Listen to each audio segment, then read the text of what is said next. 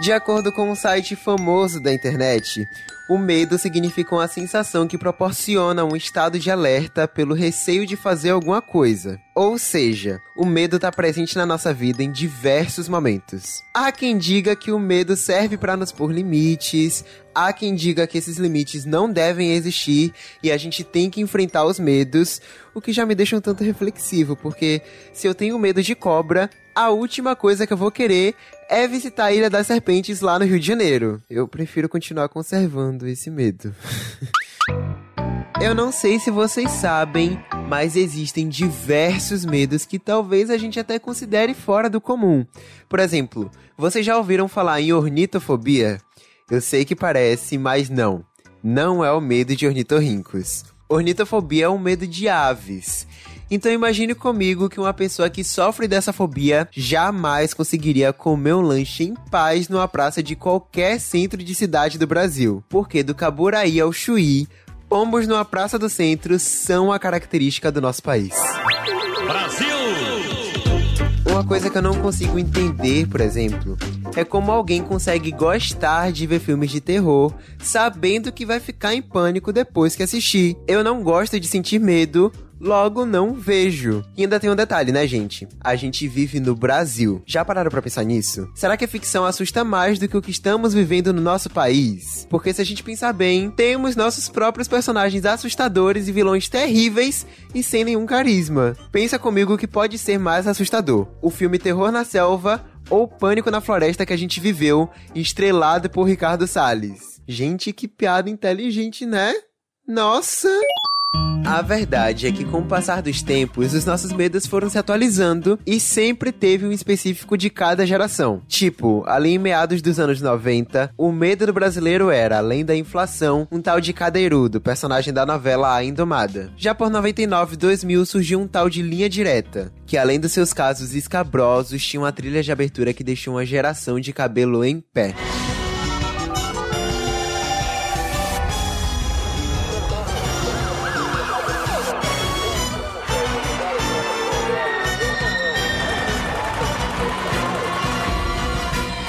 Hoje em dia, a nossa geração se divide em dois medos: flopar vídeo no TikTok e se deparar com dois caras numa moto no meio da rua.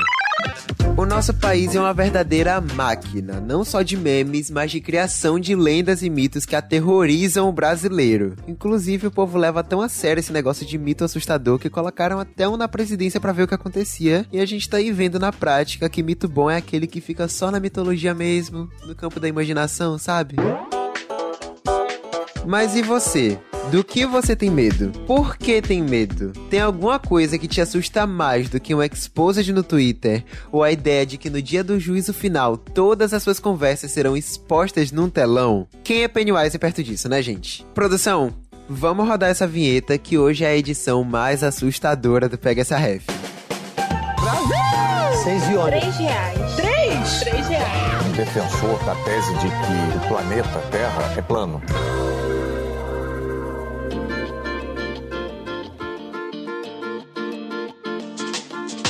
Galera, eu tô com medo do episódio de hoje, porque não é a minha praia de modo algum. Mas antes, deixa eu introduzir vocês aos meus convidados, tá? Carol Moreira é apresentadora, youtuber e podcaster. Ela sabe tudo sobre séries, filmes e cinema em geral. E ela é tudo, o canal dela é tudo, os podcasts dela são tudo, e é isso. E Arthur Eloy, gente, ele tem tudo a ver com o tema de hoje. Bom, ele é repórter da Legião dos Heróis e é podcaster com Não Apague a Luz, podcast sobre cinema e séries séries especificamente de terror. E aí, galera, tudo bem? Vocês estão animados para outubro, mês do Halloween? Oi, nossa, tamo aí, né? Vamos falar de terror, de crime, sempre tô pronta. Olha, outubro é simplesmente o Natal dos fãs de terror. Assim, é um mês inteiro só de desgraceira. Então eu tô, como sempre, animadíssimo. Vai ser Adorei. ótimo. E eu sinto que até o final desse episódio a gente vai te convencer a participar dessa celebração. É sobre, é sobre. Porque assim, Já vou adiantando mesmo que eu não sou muita pessoa de terror, tá? O mais próximo que eu já devo ter chegado de terror é, sei lá, o filme da Casa Monstro, sabe? Ou, sei lá, Stranger Things. Então, assim, eu prefiro fugir de medo em modo geral. Mas, começando aqui tranquilinho, eu queria saber de vocês, assim, quando vocês tinham uma idade, ali, uns 16, 17, vocês lembram do que é que vocês sentiam medo? O que é que dava medo em vocês? Eu tive uma fase que eu fiquei com muito medo de morrer, sabe? Que eu acho que eu entendi melhor a morte acho que começam os parentes a morrer, sabe? Aquela coisa. Entendo. Então acho que eu tive uma fase, não sei se foi exatamente com essa idade, mas eu lembro de ter tido. Eu, é, começar a entender o luto e, e, eu ficava meio com medo de morrer, assim. Eu, eu sinto que eu passei por uma fase parecida, mas quando eu tinha 16, 17 anos, eu já tava gostando bastante de filme de terror. É, e eu gostava muito de filmes de terror com assombração, com espírito. Eles me deixavam assim é, desconcertado. Então acho que tá ali relacionado também com quando você começa a ter uma noção melhor de morte, de luto, né? E isso volta para tudo que você consome de entretenimento. Engraçado que eu nunca gostei muito de filme de espírito, assim, eu gosto mais de slasher, né? Tipo assassino, suspense, do que espírito, assim, porque eu acho que eu tinha uma coisa de qual a chance, né? então, assim, ah, não sei, acho que o um assassino é mais plausível, aquela. Sim. É, a sei. realidade dá mais medo, né? É. Era isso que é, eu quero perguntar a vocês sobre o que é que dá medo em vocês hoje. Esses medos mudaram? Vocês, vocês sentem medo da ficção ainda ou, ou, só dessa realidade que parece que a gente tá vivendo num universo paralelo? Olha, para mim, sendo bem, bem sincero, isso é até algo estranho que eu converso com, com os meus amigos quando a gente vai falar de filme de terror. É, eu não sinto mais medo de praticamente nada que eu assisto, eu só assisto filme de terror, ainda tenho é, sensação de desconforto, aquela ansiedade, assim, a tensão, mas eu não sinto mais medo é, principalmente que, né, nesses últimos anos eu acho que tá muito, muito difícil pro cinema competir com a realidade, né? Então Nossa. acho que é, é, medo de ler o jornal de manhã, a única coisa que me dá medo. É, eu também. É, é não é a única, mas realmente dá muito medo as notícias, né? Tudo que tá acontecido no Brasil é tudo. O próprio Covid, né? É tudo muito. É isso, a realidade chegou num ponto que é mais louco do que a ficção, né? A gente até tava brincando. Alguém falou outro dia, não sei, algum meme, alguma coisa assim, que a, que a realidade tá parecendo um episódio do Chaves, sabe? Um episódio de não sei o que, aleatório, assim, que você fala assim, mano, nada disso faz sentido. Então, realmente, a realidade é bem assustadora. Mas eu tenho muito medo de, até por ser mulher, assim, de serial killer, e eu falo muito disso, né? Então, de entrarem na minha casa, de ladrão. Então, eu tenho muito medo dessas coisas também, assim, de de alguém entrar, de, sabe, de me machucar, machucar meu cachorro. Morro de medo disso. Inclusive, uma coisa que tá muito grande agora também do público em relação a crimes reais, né?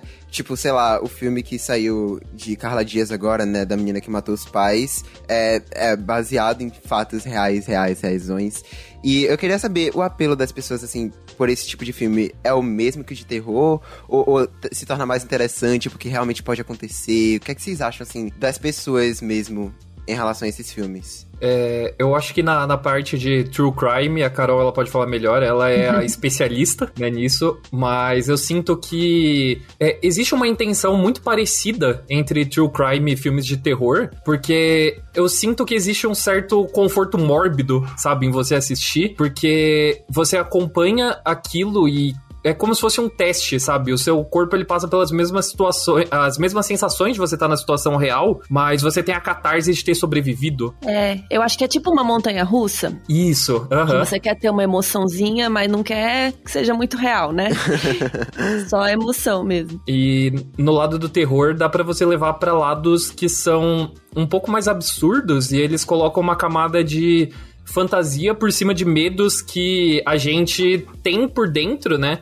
Que foi exatamente o que eu tinha falado no começo. Por exemplo, um filme de espírito, obviamente, você fica com medo da aparição fantasmagórica, sabe? Mas tem todo o que tá rolando de subtexto de, tipo, meu, é, o que que vem depois da morte, sabe? É, uhum. E você tem que lidar com o fato de que, eventualmente, tudo morre, eventualmente você morre. Então, tipo, o filme de terror, ele trabalha em é, nesses dois estágios, né? De o que, que tem na sua frente e o que, que tá rolando, né, por debaixo dos panos.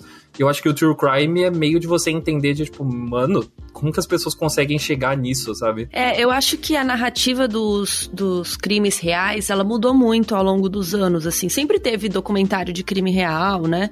Só que eu acho que com o Serial, que foi um podcast no finalzinho de 2014, e aí logo depois, em 2015, veio Making a Murderer, que é uma série da Netflix de documentário. Eu acho que essas duas coisas foram muito importantes para mudar como os true crimes são contados. É uma coisa bem narrativa, né? É, até que o Ivan Mizanzuki, do podcast do caso Evandro, ele fala, né, que é um storytelling, né? Tipo, é uma coisa narrativa. Então você vai, é, deixa de ser só, ah, aconteceu esse crime, pá, né? Uhum. E vira uma uhum. coisa, a fulana foi não sei onde, aí aconteceu isso, daí você fica, caraca, o que aconteceu? Ah, acaba o episódio, né? ah. Então eu acho que o estilo narrativo dos true crimes foram mudando de 2015 por aí pra cá, e agora tá o hype, né? De 2019, 2020, agora tá bombando muito mais, tanto que estão saindo esses filmes como o da Suzanne von Richthofen, né? É, até chegando no Brasil isso, essa coisa de fazer um filme de ficção baseado em, em fatos, né? Porque até quando saíram as primeiras notícias desse filme, muita gente ficou chocada, mas vocês vão fazer uma ficção baseada nisso? Como assim a Suzane vai ganhar dinheiro? Ficaram todo mundo chocado. Sendo que nos Estados Unidos, ó, isso acontece há muito tempo em Hollywood, né? Então, acho que a gente tá começando a se acostumar com isso no Brasil e, e, até o meu podcast de crimes reais, né, o Modus Operandi, é uma prova disso, né, que a gente é o maior podcast de crimes reais do Brasil. O podcast bombou muito. E é isso, é o interesse das pessoas cada vez mais por entender essas histórias e o estilo narrativo ajuda muito, né? Vocês assistiram filmes? O filme é bom, eu devo ver. Eu devo começar hum, por esse filme? Não. Não por esse. Nada contra, mas não começa por esse. Esses, né? Que são dois filmes. Que já aí também já vejo um grande problema, não gosto. E são meio longos também, não é? Estão na duração ideal de filme. Estão ali uma hora e meia cada. É, não é, não é grande, mas como são dois, é bem repetitivo, sabe? Não é. É meio que a visão de cada um dos, dos acusados sobre o crime, mas para mim não, não era o que eu queria ver sobre o caso, sabe? Acho que tem uma barriga ali no meio cansativo, uma hora que você. Ele vai por ano, assim, né? Ano um do namoro deles. Aí você, ah, beleza. Aí ano dois, fala, ano dois ainda. Aí ano três, aí, mano, eu quero saber né, como foi. Então eu senti muito. Não sei, né? É, é chato falar até porque é brasileiro e a gente quer incentivar, mas eu achei que não era nada do que eu tava esperando, assim. Na verdade, eu, eu já tava esperando que não ia ser muito legal com essa ideia de ser dois filmes sobre a mesma coisa do mesmo jeito. Eu concordo com a Carol nessa. Eu acho que, tipo, ele tenta muito contar a história pelo que ela é, mas é, falta exatamente o elemento de storytelling que a Carol tinha falado antes é meio mal construído como filme mesmo. É, parece, sei lá, você tá lendo um verbete de Wikipedia e que ainda assim fica muita coisa de fora, mas eu até gosto da ideia dos dois filmes no papel, né? Na hora que passou pra tela não ficou tão legal, não. Então, tem outras opções melhores. Você sabe o que é alodaxofobia? É basicamente o medo de dar ou receber opiniões. Ou seja, se você vê uma celebridade brasileira que não quer se posicionar sobre algum assunto, não é que ela seja isentona. Às vezes ela só tem essa fobia pesadelos com a ideia de que tem gente que me ouve e não me segue, gente. Brincadeira, mas na real, me dá esse biscoito, vai. Não esquece de assinar, seguir, avaliar o Pega essa Ref e indicar o podcast para todo mundo, viu?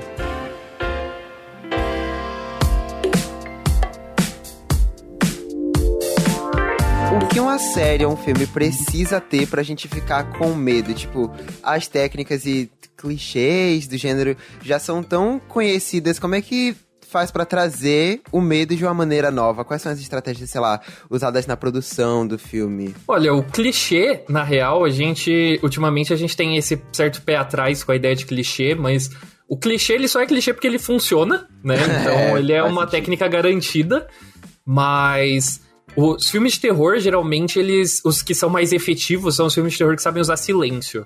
É, a gente tem muito aquela noção do terror barulhento, do susto, de você pulando da cadeira, sabe? Mas sempre fica não falado o momento que vem antes, né? Que é aquele momento quieto, aquele momento que a câmera ela vai praticamente te iludindo, né? Ela te leva para um lado, daí você fica apreensivo por o que tá fora da tela na real, né? Os filmes, os melhores filmes de terror, isso varia assim em todos os níveis que tem dentro de terror, né? De você fala tanto de uma coisa que é extremamente comercial, né? Um terror pipoca que nem uma invocação do mal da vida, é até algo que já pisa lá mais num território mais artístico, tipo um hereditário e tal, ele tá operando muito na sua mente do que você não tá vendo é, nessa construção de expectativa, e na hora que ele te entrega um susto, é, ele, só tá, ele só tá compensando tudo, tudo que ele foi acumulando até aquele ponto.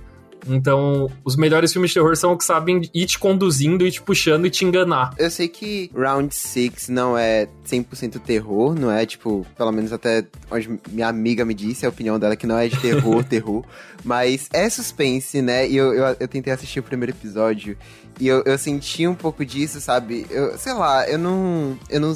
Eu não sabia o que esperar exatamente. E do nada aconteceu que. Acontece tudo ali naquele primeiro episódio. E eu simplesmente assim, fiquei agoniado. O que é que você assisti, vocês assistiram Round 6? O que é que vocês acharam até então, assim, sem spoilers? Eu ainda não terminei, eu ainda tô vendo e eu tô amando, até porque ele começa com essa premissa de ser uns jogos, meio jogos mortais, meio jogos vorazes, né?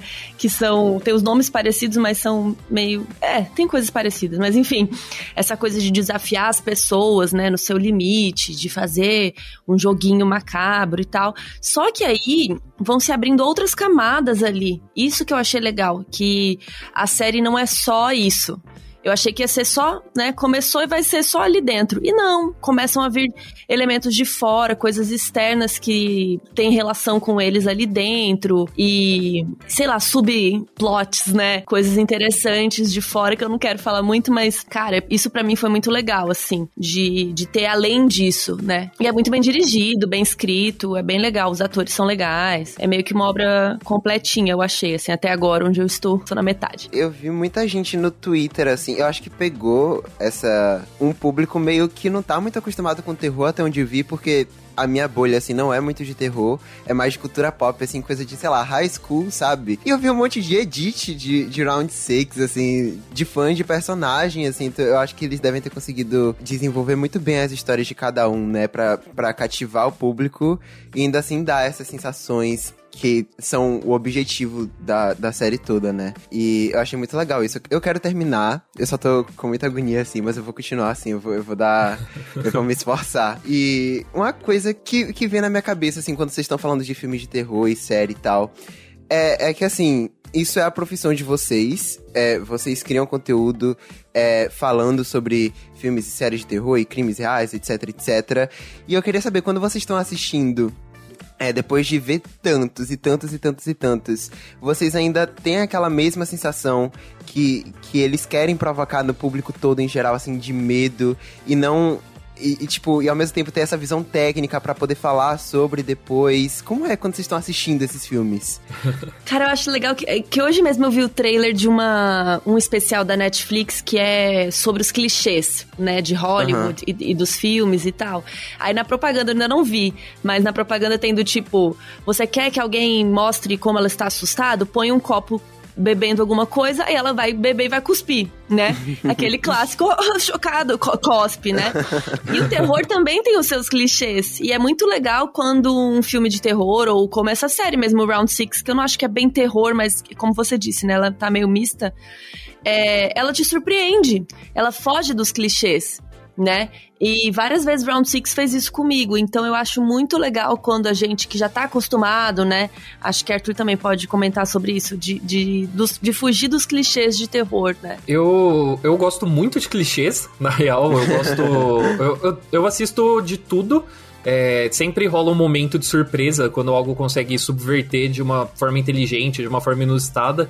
Mas eu confesso que eu sou, assim, grande, grande entusiasta é, de clichê. Eu assisti todas as Invocação do Mal, que uma hora começam a se repetir é, em derivados que ninguém pediu, sabe? E mesmo assim eu adorei todos. Foi uma maravilha de assistir no cinema. Mas, pra, pra pergunta, eu, eu ainda sinto, eu, como eu tinha falado, eu sinto muito da tensão né? Eu fico apreensivo, mas eu acho que ele não, não me deixa traumatizado, que nem muita gente fica com filme de terror de você assiste e você não consegue ficar, você não consegue mais dormir à noite. É, eu sempre eu sempre falo que você começar a assistir filmes de terror é mais ou menos a mesma experiência que as pessoas têm quando começam a comer comida apimentada. É, quando você pega alguma coisa mais light e você não tem experiência, obviamente vai arder sua boca, você vai ficar chorando. Só que ao ritmo que você vai comendo mais e mais, a tendência é que você queira coisas mais e mais picantes. então, quando algo te deixar nesse mesmo estágio do início, é porque foi algo assim que completamente ferrou a sua cabeça, sabe? Entendi. É, mas é isso, porque para te chocar, você que já viu de tudo, né? Você tem que fugir do clichê para te causar essa sensação, né? Essa coisa. Tem que fugir um pouco. Apesar de eu também gostar dos clichês, eu também uhum. acho válido. É, o clichê é um prato de arroz e feijão, né? Que você come todo dia e é saboroso, mas de vez em quando você pede um delivery pra, pra dar uma então, variada. Mas não é tão né? bom quando você vê um filme hoje em dia de suspense que você não sabe quem é o assassino que o detetive está procurando. Isso é muito bom, essa sensação do, do plot twist, né? Da reviravolta bem construída, né? Porque às vezes não é bem construída, às vezes é só pra chocar, choque por choque, que aí também não é válido. Mas é tão gostoso ver uma coisa boa que você sabe que você. Então, é, é, esses detalhes fazem essa diferença, né? Pra ter essa, esse amor. Segundo um estudo realizado pelo jornal britânico Sunday Times, o medo de falar em público aterroriza mais as pessoas do que o medo da morte. Sim, meus amigos, para 41% das pessoas que responderam essa pesquisa, o medo de gaguejar e ser julgado na frente dos outros é pior do que o de morrer. Então, se tem professor ouvindo esse episódio, vamos relevar os alunos que não são tão bons na hora de apresentar seminário? Eu vi numa entrevista que Arthur fez com o elenco de Us, né, o filme, que o diretor colocou Mártires, um filme francês, como um dos mais assustadores, assim. E agora a gente vê Round Six, que é coreano também. Para vocês, tem algum lugar no mundo que faz os melhores filmes de terror? Olha, pergunta complicada, mas, cara, os franceses, assim, eles são tenebrosos, tenebrosos. É, nos anos 2000, o movimento de, de cinema de terror francês se chama Nova Extremidade Francesa. O Mártires, ele é um dos primeiros, é, um dos principais representantes desse movimento. E, cara, Mártires é um filme que você termina de assistir e você fala, putz, eu tenho que tomar um banho. Assim. É um filme que parece que ele suja, suja a sua alma, de tão pesado que ele é. E ele tá ali mais ou menos relacionado com uma, uma noção de violência urbana, né? Tipo, uma noção de crimes reais. Só que ele já faz isso sem cerimônia nenhuma. Tipo, os franceses, quando eles vão fazer filmes de terror, eles fazem filmes que é, não tem muito floreio sabe? Então, geralmente, quando eles vão mostrar violência, eles mostram violência, assim, em plano aberto, no uh, plena luz do dia. É, esse não é pro Kaique. É, pra chegar aí, era isso que eu ia falar. Pra chegar aí, tem que ter assistido um monte de filme, né?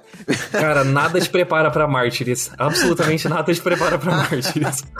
Mas, assim, real, Mártires é de, de revirar o estômago e ele não é tão apelativo que a gente sempre ouve nesses né, filmes, assim, apelativos que vem do, dos fundos da internet, tipo a Serbian Film ou a Centopeia Humana, sabe? Esses filmes assim que são meio bobo, mas Martyrs ele é complicado. Tanto é que o Jordan Peele, quando ele foi fazer o Us, ele passou uma listinha, né, pro, pro elenco e que ia indo de intensidade, né? Você começava com coisas leves, que eram que iam servir como inspiração pro Us, e daí o último era Mártires, que é assim, tipo, quando você chega nesse ponto é só insanidade. tem que ter se preparado muito, tem que ter comido muita pimenta para chegar lá. Basicamente. e, gente, o Brasil também produz bastante filmes de terror, ele escolhe o lado mais tranquilinho do rolê. Tipo, é, é comum aqui também de ter bastante produção assim de medo? A gente tá, tá no movimento bom né, no, nos últimos anos a gente tá voltando a fazer mais filmes de terror, né, ali do, dos anos 2000 para cá, porque o Brasil, ele foi um país que não produziu tanto. A gente tem, a gente teve, né, um dos maiores ícones do terror no cinema, que é o Zé do Caixão, que pessoa que criou o terror no Brasil, né? Tipo, um pouquinho antes da ditadura, com os filmes que até hoje, se você sentar para assistir, é, eles são muito modernos e eles são aterrorizantes, de certa forma, e ele virou um ídolo mundial, né? Lá fora, é, a galera de terror conhece ele como um ídolo cult, eles chamam de Coffin Joe. E só que daí a gente teve um hiato do Zé do Caixão pra frente, não teve tanta coisa, mas nos últimos anos a gente tá com uma leva boa. A gente tem o Rodrigo Aragão, que não é para ser confundido com o Renato Aragão, não é o Didi. só tem, só tem o mesmo não sobrenome. É o não é o Didi, mas o Rodrigo Aragão ele é considerado o sucessor do Zé do Caixão. Ele faz uns filmes é, extremamente sanguinolentos, é, tipo Mangue Negro, o último dele, O Cemitério das Almas Perdidas. É, a gente tem diretoras também. É, a gente tem a Gabriela Amaral, a gente tem a Juliana Rojas, fez Boas, As Boas Maneiras, foi um filme que foi premiado em festivais mundo afora.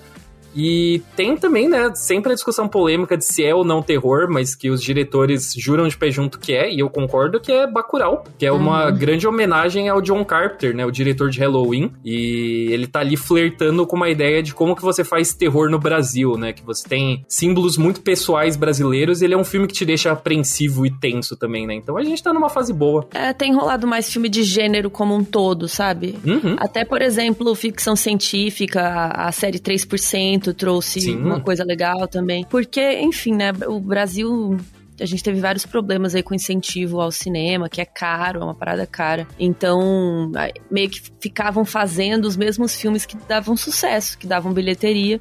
Mas tem muita gente independente fazendo filme de gênero legal, como o Arthur comentou alguns. É, a, a Carol levantou uma questão muito importante, né? Que é essa questão do incentivo, que é uma treta, assim, recorrente, muito complicada pro cinema brasileiro como um todo mas na questão de gênero, tipo, principalmente se você vai trabalhar com terror, nossa, é sim três vezes mais complicado. Tanto é que muita da nossa produção aqui ela é em curtas. E você vê que muitos diretores que eventualmente vão fazer longa-metragem, é, eles têm, assim, tipo, um currículo gigantesco de, de curtas. Tipo, tem um diretor que eu gosto muito, que é o Denison Ramalho, que ele fez curtas, assim, extremamente perturbadores, que são maravilhosos, que é o Amor Só de Mãe e o Ninjas para depois só ele vir e pegar e fazer o Morto Não Fala. Que esse sim estreou no cinema, passou bonitinho no, no mesmo shopping, assim, que tá passando, sei lá, um filme da Marvel, alguma coisa, tava lá passando um filme de terror brasileiro. Mas são pouquíssimos os diretores que conseguem chegar nesse é, ponto de ter grana para fazer longa e ainda menos conseguem passar o longa num cinema, assim, que sei lá, o seu pai e a sua mãe visitam. Massa, eu já peguei aqui meu celular, anotei um monte de, de indicações de vocês, inclusive eu assisti Bacurau. E por incrível que pareça, nas cenas mais explícitas, assim, eu não fiquei é, tão impressionadão porque eu já tava preparado para qualquer coisa, sabe? Os meus amigos que já tinham assistido antes de mim, eles falaram, Kaique, você tem coração fraco, melhor você nem assistir. E daí eu assisti, assim, já esperando, tipo, o pior dos piores. E, e é óbvio que eu fechei o olhinho em algumas partes, assim. Mas, mas aí eu faltava porque eu sou curioso, não consigo assistir o filme com os olhos fechados.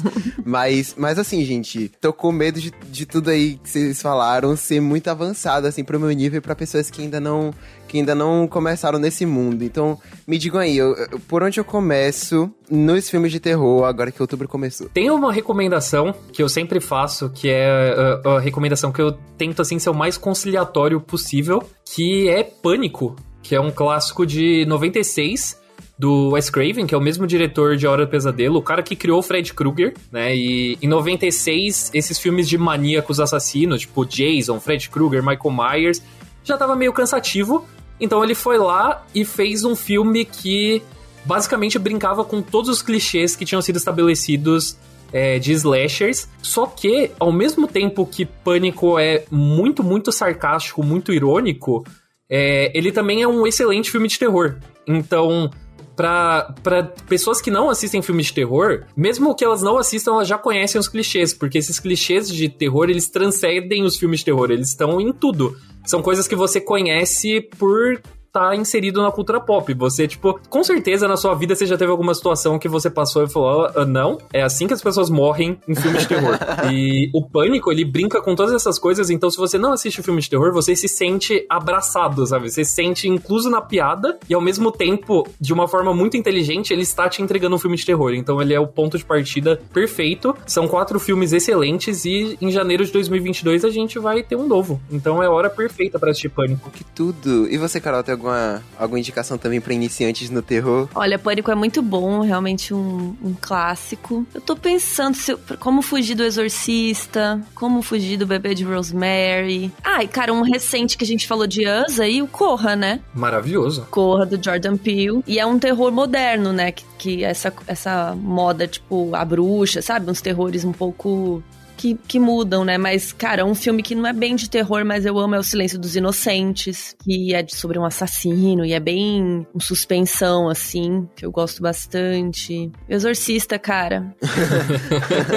não tem como fugir, né? Eu, eu quero é assistir. É então, ó, espero que todo mundo que esteja ouvindo aí, anote essas indicações e assista junto comigo, porque a gente não tá sozinho nessa jornada, gente. É, o Exorcista você assista de manhã, tá? Não vê à noite, não. a blutofobia é um medo de tomar banho. É, gente, às vezes a pessoa adota o estilo de vida do Cascão e nem é por uma escolha. Mas tá cheio de celebridade em Hollywood que tá sem tomar, viu, Mila Kunis e Brad Pitt? Se você tem medo de tomar banho, vamos na terapia para resolver isso, né? Crometofobia é um medo irracional de dinheiro. Eu já tenho o oposto dessa fobia, porque se tratando de dinheiro, eu amo. Eu sofro mesmo da Guedesfobia, que é um medo gigantesco do que pode acontecer com o dólar, tendo Paulo Guedes como ministro da Economia. E você, tem mais medo de quê? Da panela de pressão, de perder a chave de casa, ou daquele senhor que aparece na urna quando digita 17? Me responde no zap. Anota aí o número: 719 97 29 8556. Adorei as dicas de vocês, gente. Agora eu quero que vocês digam aí, para finalizar para os meus ouvintes, onde é que as pessoas te encontram nas redes, nos veículos, etc. Onde a gente te acha? Eu sou a Carol Moreira, eu tenho um canal no YouTube, eu tenho o Instagram que é Carol Moreira 3 e o Twitter também, mas eu tenho um podcast que é exatamente disso que a gente tá falando, né, de crimes reais, que é o Modus Operandi. Tem em todas as plataformas, tem no Spotify e tal, e tem muitos casos de crimes reais lá. Também tem uns casos de fantasma para quem gosta, nos casos casos bizarros, tem de tudo, todo gosto. As pessoas podem me encontrar em todas as redes sociais como Arthur Eloy 117, ou Arthur com TH. É, eu também trabalho lá na Legião dos Heróis. Eu faço crítica da maioria dos filmes de terror que saem por lá. Mas eu também tenho um podcast especificamente sobre cinema e televisão é, focado é, nesse lado de terror e desgraceira em geral, que é o Não Apague a Luz, onde eu e mais dois amigos discutimos aí semanalmente sobre alguma obra aí que tá atormentando a nossa cabeça. Você pode encontrar em todo tocador de podcast, né? Nesse daqui que você está ouvindo, esse podcast provavelmente não apaga a luz. Então, é, dá uma procurada depois. Aproveite esse mês de outubro que a gente tem muita recomendação boa para as pessoas assistirem e depois ouvirem as nossas discussões sobre. Amo, amo. Já vamos entrar no clima em outubro, assistir filmes de terror. Eu tenho certeza que vocês indicaram aqui, tanto para quem é iniciante no, em terror, quanto para quem já tá há um tempinho. Eu quero sair daqui já assistindo, continuar Round 6, porque do jeito que Carol panfletou aqui, me deixou muito interessante, muito interessado. Eu virei tá? panfleteira de Round 6 do nada. de Round 6, eu amo. eu quero saber que plot twists são esses aí que você tá falando, velho. Agora eu fiquei curioso demais. Então, assim, ai, gente, muito obrigado por terem aceitado participar desse episódio. Eu adorei. Tenho certeza que ele vai ser útil para muita gente. Obrigado a quem tá ouvindo até agora também. A gente se ouve na próxima semana. Tchauzinho. Tchau. Tchau, tchau.